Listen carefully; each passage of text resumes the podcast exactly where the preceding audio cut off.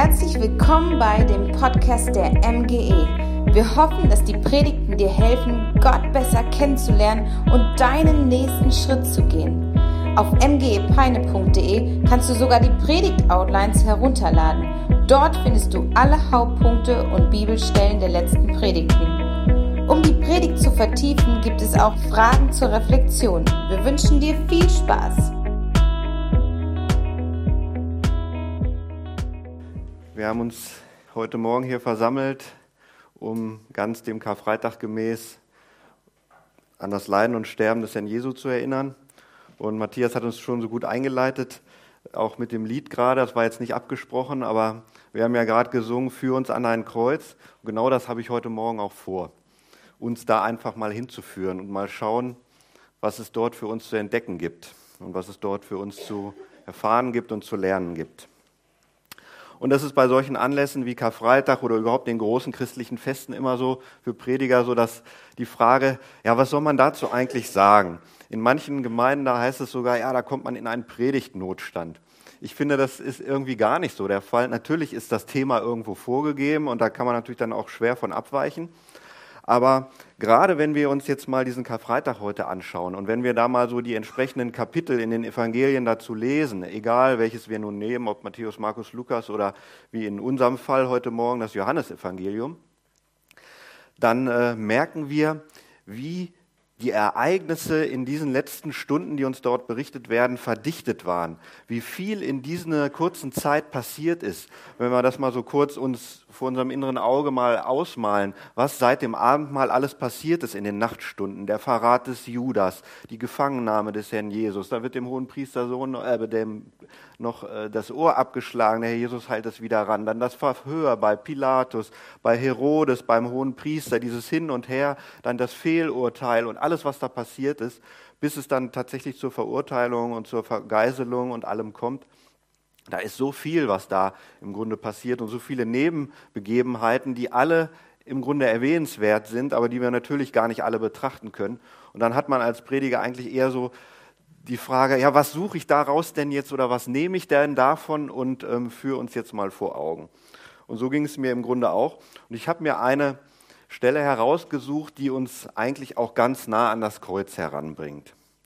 Und zwar sind wir von den Ereignissen her gesehen in der Zeit kurz bevor der Herr Jesus stirbt. Also er hängt im Grunde schon am Kreuz. Äh, es ist fast alles schon gelaufen, es ist alles schon fast passiert, er ist kurz vor dem Tode schon. Und in dieser Zeit, da handelt, davon handelt jetzt auch unsere Bibelstelle, die wir einmal betrachten wollen heute Morgen. Und ich habe mir den Text rausgesucht aus Johannes Kapitel 19, die Verse 25 bis 30. Ich lese sie uns mal vor. Es standen aber bei dem Kreuz Jesu seine Mutter und die Schwester seiner Mutter, Maria, die Frau des Klopas, und Maria Magdalena. Als nun Jesus seine Mutter sah und den Jünger dabei stehen, den er lieb hatte, spricht er zu seiner Mutter, Frau, siehe dein Sohn. Darauf spricht er zu dem Jünger, siehe deine Mutter. Und von der Stunde an nahm sie der Jünger zu sich. Nach diesem, da Jesus wusste, dass schon alles vollbracht war, sprach er, damit die Schrift erfüllt würde, mich dürstet. Es stand nun ein Gefäß voll Essig da, sie aber tränkten einen Schwamm mit Essig, legten ihn um einen Ysop, das ist so ein Büschel Gewürze, und hielten es ihm an den Mund.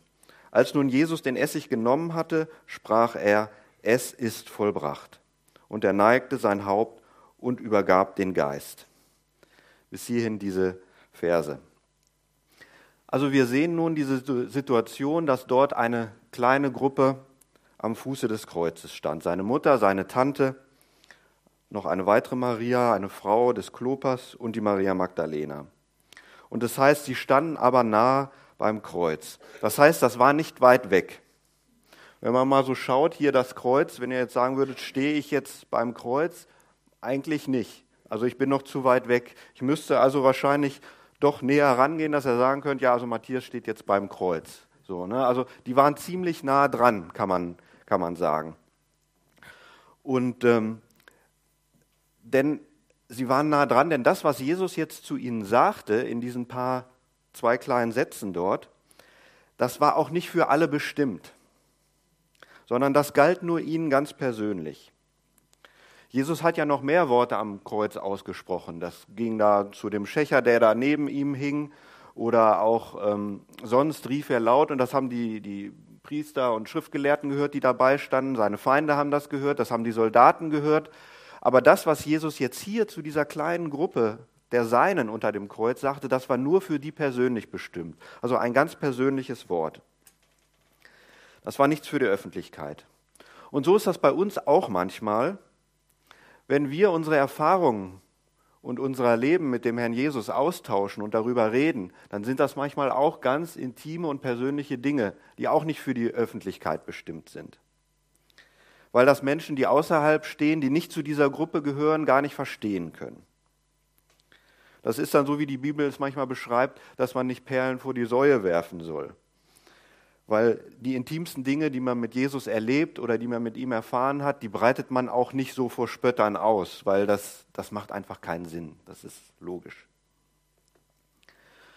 Und deshalb hat der Herr Jesus in dieser Situation auch nur die Seinen angesprochen, nur diese kleine Gruppe. Und sie standen glücklicherweise dicht genug am Kreuz, deswegen konnte er sie persönlich ansprechen. Und so finde ich auch, dass allein in diesem kleinen Satz, sie standen nahe beim Kreuz, schon eine ganze Predigt drin steckt. Denn diese Predigt wirft im Grunde die Frage auch für uns auf heute Morgen, wo stehst du, lieber Bruder, liebe Schwester? Stehst du auch nah am Kreuz oder ziemlich weit weg? Wie die übrigen Schaulustigen, die da einem großen Spektakel beiwohnten und einfach nur mehr oder weniger fasziniert von der, von der Gewaltigkeit des Augenblicks das betrachteten aber halt weiter weg standen. Sind wir auch so Durchschnittschristen, die, die sich nur so nennen und zu bestimmten Tagen, wenn halt mal was Großes passiert oder irgendein Fest dran ist, dass wir dann mal so vorbeischauen, um zu gucken, was da wohl so ist? Oder leben wir nah beim Kreuz? Sind wir nah am Herrn? Berührt uns die Geschichte unseres leidenden Herrn Jesus noch jeden Tag, unseres leidenden Heilands? Leben wir mit Jesus so dicht, dass wir quasi mitgekreuzigt sind? Sterben wir täglich, wie es der Apostel Paulus in Römer 6 beschreibt? Sterben wir noch täglich unseren Tod auch mit Jesus? Halten wir also fest, wenn wir nah genug am Kreuz sind, dann kann Jesus auch persönlich zu uns sprechen. Und dann redet er auch tief in unser Herz hinein. Und die Botschaft daraus ist eigentlich so. Wenn du beklagst, dass du die Stimme Jesu nicht mehr so hörst, nicht mehr so oft hörst in deinem Leben. Dass du Gott, dass Gott nicht mehr so zu dir redet, wie du es vielleicht mal gewohnt warst. Dann darfst du dir die Frage stellen, ob du nicht vielleicht zu weit weg bist von ihm ob du nicht zu weit weg bist im Rausch des Alltags, in der Geschäftigkeit des Lebens, in all dem ganzen Lärm, der um mich herum, der um dich herum herrscht. Und deshalb sage ich dir, wenn du das Wort des Herrn wieder ganz persönlich und direkt und häufiger hören willst, dann musst du dich nah beim Kreuz aufhalten, an dem Ort, wo Jesus für dich starb. Dann lesen wir hier, es standen bei dem Kreuz diese vier Frauen. Das finde ich schon mal sehr stark im Grunde. Und man fragt sich ja unweigerlich, wo waren eigentlich die ganzen Männer geblieben? Ja? Ihr wisst, die waren alle geflohen. Ja, so ist das manchmal bei uns.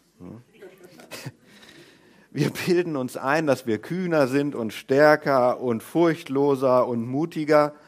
Aber hier beim Kreuz, da standen nur die Frauen. Und man muss sagen, da beim Kreuz zu stehen, das war eine recht risikoreiche Sache. Das war auch ein bisschen gefährlich. Denn ich meine, denken wir mal, die hohen Priester und Schriftgelehrten waren dabei, den Herrn Jesus komplett jetzt klein zu machen und alles zu vernichten, was mit ihm zu tun hatte. Und natürlich waren, wären auch seine Jünger dran gewesen. Und dort am Kreuz zu stehen, das war schon nicht ohne, denn immerhin da waren die römischen Soldaten, die waren nicht zimperlich, das wussten wir, oder das wissen wir schon allein aus der Beschreibung der Hinrichtung her. Die Feinde standen direkt dort und das war dann nicht ohne. Und man lief durchaus auch Gefahr, dass man dann mit Jesus zusammen äh, wenn man sich zu ihm bekannte und zu ihm da stand und sagt, ja, der gehört auch dazu, dass man vielleicht auch Gefahr lief, äh, jetzt dasselbe Schicksal zu erleiden. Möglicherweise erwischt es mich ja dann auch, wenn ich mich zu ihm bekenne, wenn ich mich daneben stelle, wenn ich da stehen bleibe. Das war ja auch der Grund, weshalb Petrus in der Nacht davor dreimal den Herrn verleugnet hat und sagte, was sagte er? Ich kenne ihn nicht. Ja, weil er auch Angst hatte, dass er vielleicht gefoltert würde, verhört würde und dann mit Jesus in einen Topf gepackt wird. Dreimal hat er ihn verleugnet. Also dieser Platz bei Jesus ist nicht ohne. Das ist ein gefährlicher Ort, wenn wir uns dorthin begeben, wenn wir uns mit Jesus solidarisch erklären. Dann muss man nämlich damit rechnen, möglicherweise ein ähnliches Schicksal zu erleiden. Die Frage ist, sind wir bereit dazu, zu Jesus zu stehen, auch wenn es brenzlig wird? Sind wir bereit dazu, ja, uns solchen Situationen auszusetzen, wenn wir angegriffen werden? Die Männer jedenfalls waren alle weg. Bis auf einen, der hat uns gerettet. Wer war das? Johannes war das, genau. Der hat uns unsere Ehre noch ein bisschen hochgehalten. Der stand nämlich auch da. Aber die Frauen waren in der Überzahl, das müssen wir festhalten.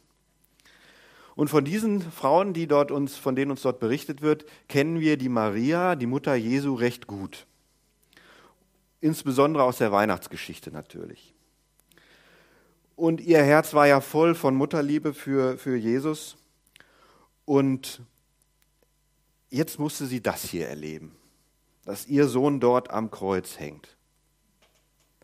Ich meine, 33 Jahre zuvor, da ist ja die Geschichte in Bethlehem passiert, als er geboren wurde. Eine tolle Geschichte. Und nicht umsonst feiert man jedes Jahr Weihnachten, weil die so großartig ist. Allein wie das die ganze Ankündigung durch den Engel und das Wunder in der, in der Geburt und die, und die ähm, Verfolgung dann äh, durch, durch Herodes, dass sie nach Ägypten fliehen mussten, dann die drei Weisen aus dem Morgenland, die die Geschenke dafür brachten und alles. Also eine, eine gewaltige Geschichte, großartig. Und ich kann mir vorstellen, dass Maria in dieser Situation sicherlich daran zurückdachte.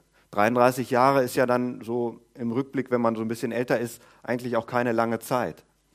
Und ich könnte mir vorstellen, dass sie sich ganz bestimmt daran zurückerinnert hat. Denn jede Mutter wird, glaube ich, nie vergessen, wie das war, als sie ja auch, auch ausgerechnet dann noch ihr erstes Kind geboren hat, egal ob jetzt Junge oder Mädchen. Ich glaube, jede Mutter wird das nie vergessen, wie das war, das erste Kind zu bekommen. Und wie sie das Kind dann danach großgezogen hat, wie, es, wie, es, wie er zu Hause groß wurde denn er war ja auch gehorsam und ein liebevolles Kind, ein friedsames Kind, ein außergewöhnliches Kind, so wird es uns berichtet. Und sie hat ihn gern gehabt, sie hat ihn geliebt. Sie ist ihm nicht umsonst nachgefolgt, auch hier nach Jerusalem. Sie hat an ihn auch geglaubt als den Messias. Und es war schließlich, es war ihr Junge. Und was muss ihr da durchs Herz gegangen sein, als sie ihn da so am Kreuz hängen sieht?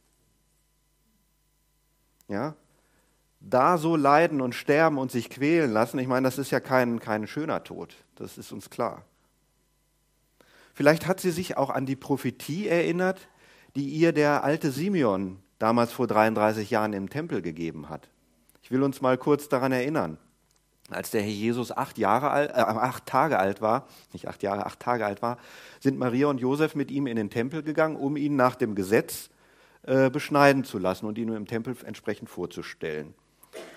Und als sie dort waren im Tempel mit ihm, mit dem kleinen Baby, da kam ein alter Mann zu ihm. Und zwar hieß der Simeon. Und er war voll Heiligen Geistes und unter der Macht des und unter der Kraft des Heiligen Geistes weissagte er zu, zu Maria und segnete sie und sagte dann zu ihr, ähm, sagte dann zu ihr, auch durch deine Seele wird ein Schwert dringen, damit die Gedanken vieler Herzen offenbar werden.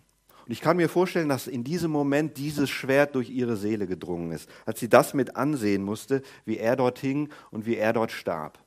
Ich meine, stellt euch einmal vor, euer Kind hängt dort an einem Kreuz und quält sich dort zu Tode. Was muss das furchtbar sein? Also es muss sie quasi durchbohrt haben, als sie das sah. Und während die ganze Menge da drum, schau, äh, drum herum stand und dieses ganze Schauspiel betrachtete und, und mehr äh, fasziniert war von dieser Gewalt und von dieser Rohheit, die dort herrschte, und während die Spötter dort höhnten und die Soldaten um sein Kleid würfelten oder spielten, da stand sie einfach da beim Kreuz und still und konnte und wollte ihn nicht allein lassen und wollte nicht weggehen. Sie blieb dort einfach bis zum Ende.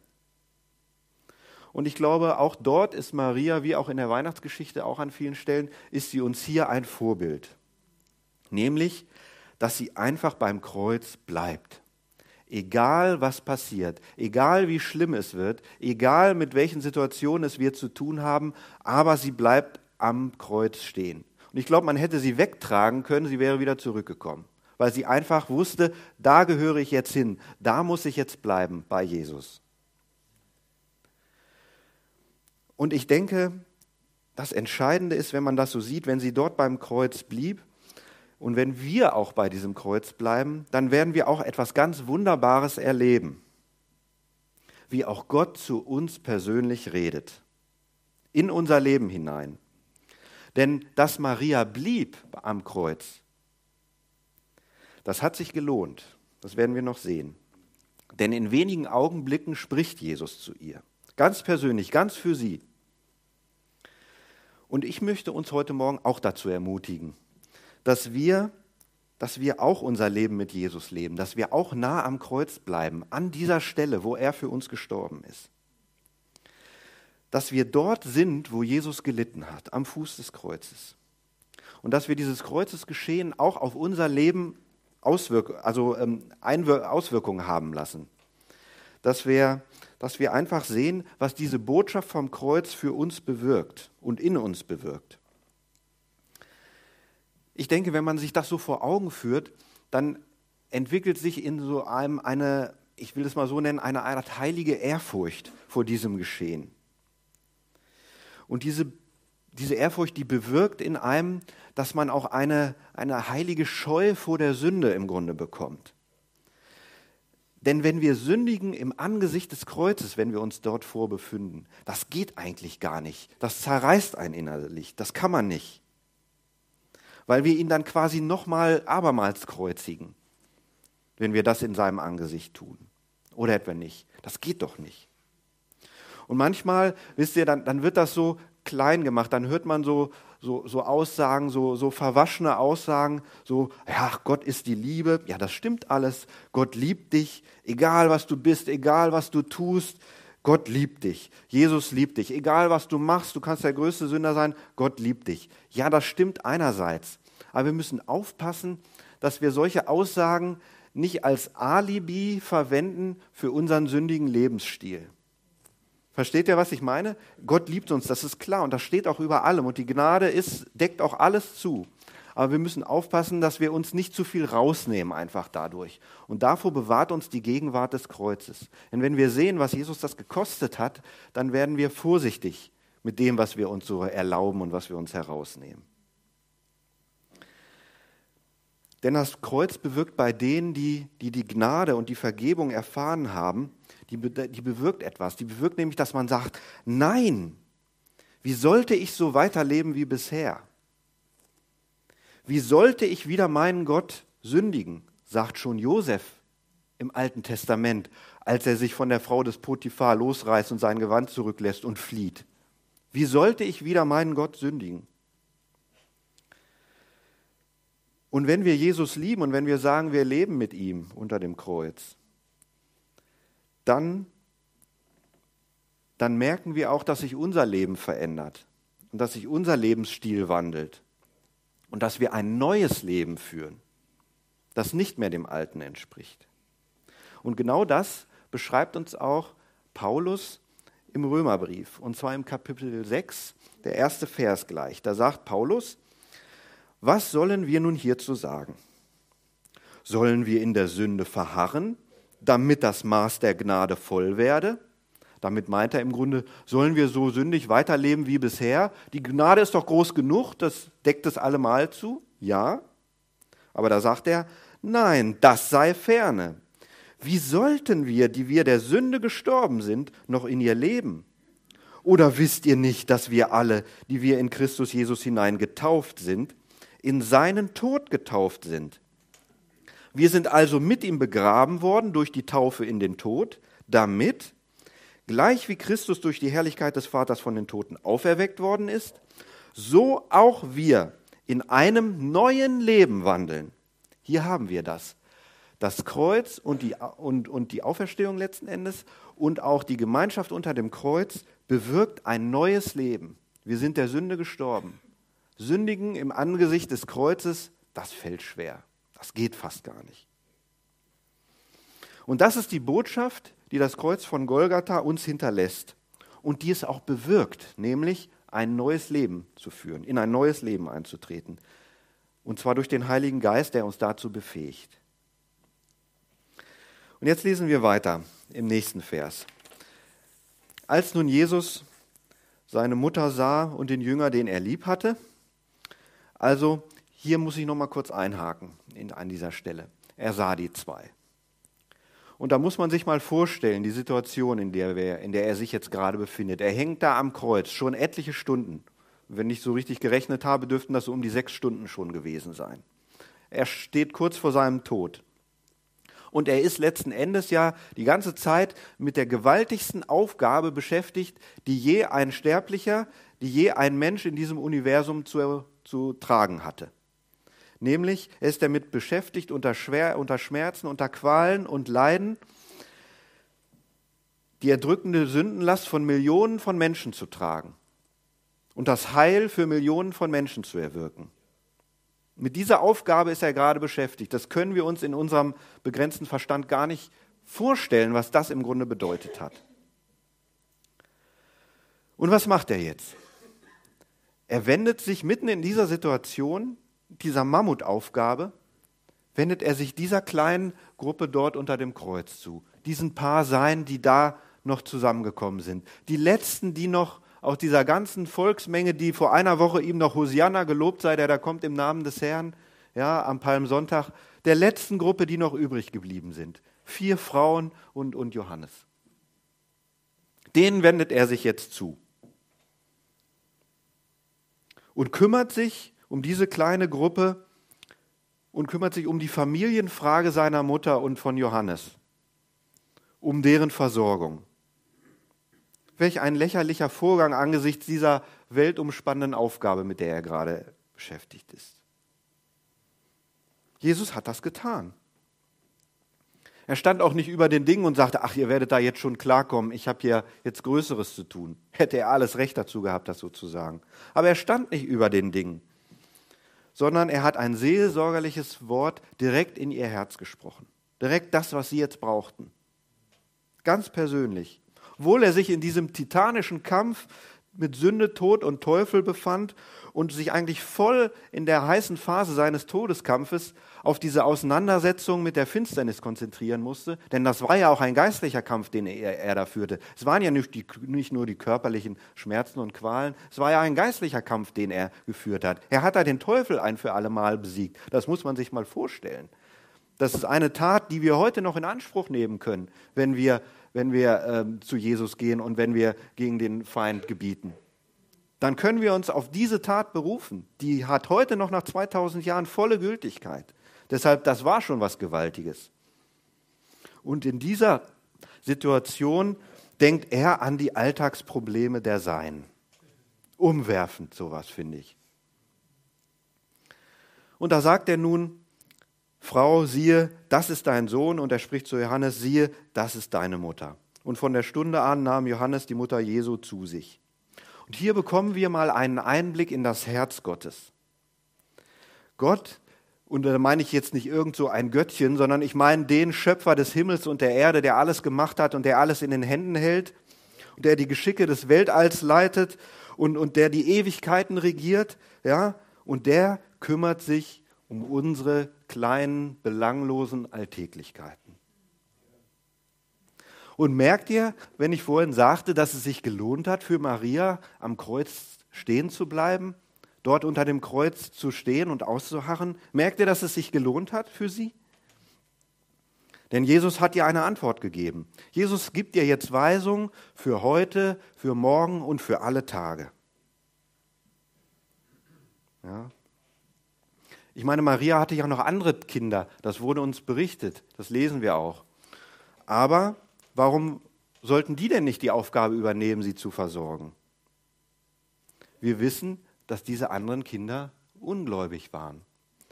In Johannes Kapitel 7, Vers 5 wird uns das berichtet. Da steht nämlich, denn auch seine Brüder glaubten nicht an ihn. Und deshalb hat Jesus zu Johannes gesagt, nimm du meine Mutter. Sie sollten sich gegenseitig umeinander kümmern. Das zeigt, dass es etwas Größeres gibt im Reich Gottes als Familienbande. Ja? Es, ihr seid jetzt Kinder und gehört zur Familie des Allerhöchsten. Ihr liebt einander, ihr helft einander, ihr seid füreinander da, ihr gebt aufeinander Acht. Und das entsteht aus der Gemeinschaft unter dem Kreuz, weil man dort zusammen ist und gemeinsam Liebe für den Herrn entwickelt, dann entsteht auch eine Gemeinschaft untereinander.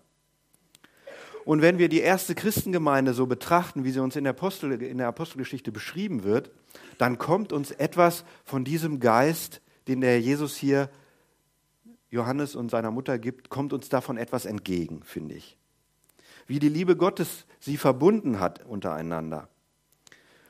Wie das in der Gemeinschaft unter dem Kreuz entsteht.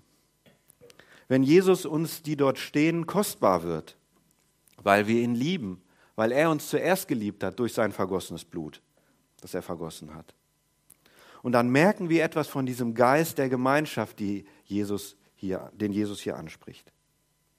Und ich kann mir gut vorstellen, dass diese letzten Worte des Herrn Jesus ein starker Trost waren für Maria und auch die übrigen, die dort standen. Weil er sich ihnen noch einmal zugewandt hat. Weil er ihnen noch ein Wort gegeben hat. Jesus hat uns noch einmal angesprochen in dieser letzten Stunde noch. Ich kann mir vorstellen, dass das sehr tröstlich war für sie. Und dann geht Jesus wieder seiner großen Aufgabe entgegen, diesem gewaltigen Auftrag, den er verfolgt. Und später sagt er dann das berühmte, es ist vollbracht. Und ich denke, die Botschaft soll heute Morgen auch sein, lasst uns die Gemeinschaft am Fuße des Kreuzes aufsuchen. Bitte den Herrn Jesus, dass er dir hilft, am Kreuz zu bleiben. Egal was kommt, egal was passiert. Dass man sich daran quasi festklammert, weil man weiß, das ist der Ort, wo ich bleiben muss.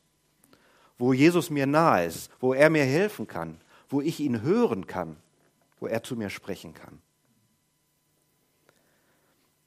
Und dann bekenne deine Schuld und bedenke, was es ihn gekostet hat, dich zu erlösen und dir deine Schuld und deine Sünde zu vergeben.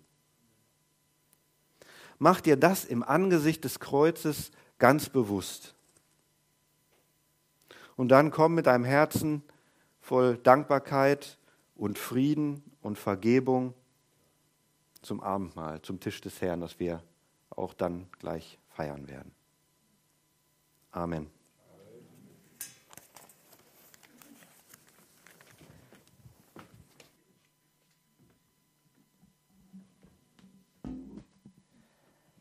Ja, wir wollen jetzt das Abendmahl feiern.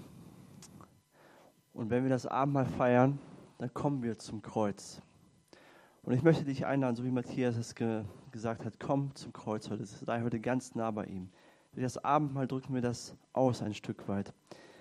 Und ähm, Jesus möchte dir Vergebung zusprechen. Am Kreuz finden wir Vergebung, Versöhnung und Wiederherstellung. Jesus möchte uns ganz nahe sein. Er sehnt sich nach Gemeinschaft mit uns. Komm zu ihm. Bitte ihn um Vergebung. Bitte ihn um Hilfe. Und er, und du wirst ihn erleben. Und ich möchte, bevor wir das Abendmahl feiern, möchte ich gerne den Psalm 23 vorlesen. Weil ich glaube, ähm, im Psalm 23 sehen wir das Kreuz von Jesus Christus, was er gemacht hat. Dort geht es um den Hirten, um den guten Hirten. Und der gute Hirte gibt sein Leben für seine Schafe. Und ich möchte diesen Psalm von David vorlesen. Dort heißt es, der Herr ist mein Hirte. mir wird nichts mangeln. Er weidet mich auf einer grünen Aue und führt mich zum frischen Wasser. Er erquickt meine Seele.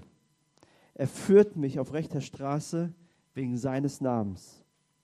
Und wenn ich auch im finsteren Tal wandere, fürchte ich kein Unglück, denn du bist bei mir. Dein Stecken und Stab trösten mich. Du bereitest mir einen Tisch im Angesicht meiner Feinde. Du salbst mein Haupt mit Öl und schenkst mir übervoll ein. Gutes und Barmherzigkeit werden, werden mir mein Leben lang folgen und ich werde immer da im Haus des Herrn bleiben. Das hat Jesus am Kreuz für uns vollbracht. Das passiert, wenn wir gleich zum Abendmahl kommen. Wir kommen zu seinem Tisch. Und ich weiß nicht, was, was dein Mangel ist, wo du Nöte hast, wo du Vergebung brauchst. Komm zum Kreuz. Schau auf Jesus. Jesus möchte all deinen Mangel ausfüllen. Er möchte, möchte übervoll einschenken.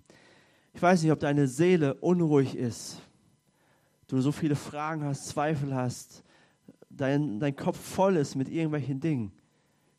Schau auf Jesus, komm zum Kreuz. Wenn wir das Abendmahl gleich feiern, sag Jesus, erfrische meine Seele. Ich brauche dich.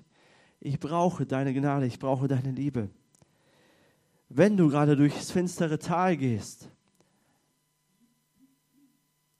durch Nöte gehst, dann komm zum Kreuz, weil da, wenn du nah an Jesus bist, so wie wir es gehört haben, brauchst du dich nicht zu fürchten.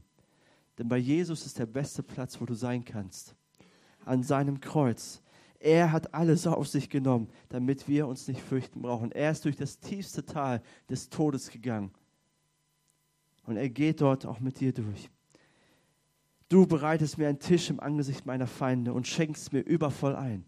Am Kreuz bekommst du das Leben in Fülle. Ich bin gekommen, um Leben zu geben. Im Überfluss, sagt Jesus. Komm zu diesem Jesus.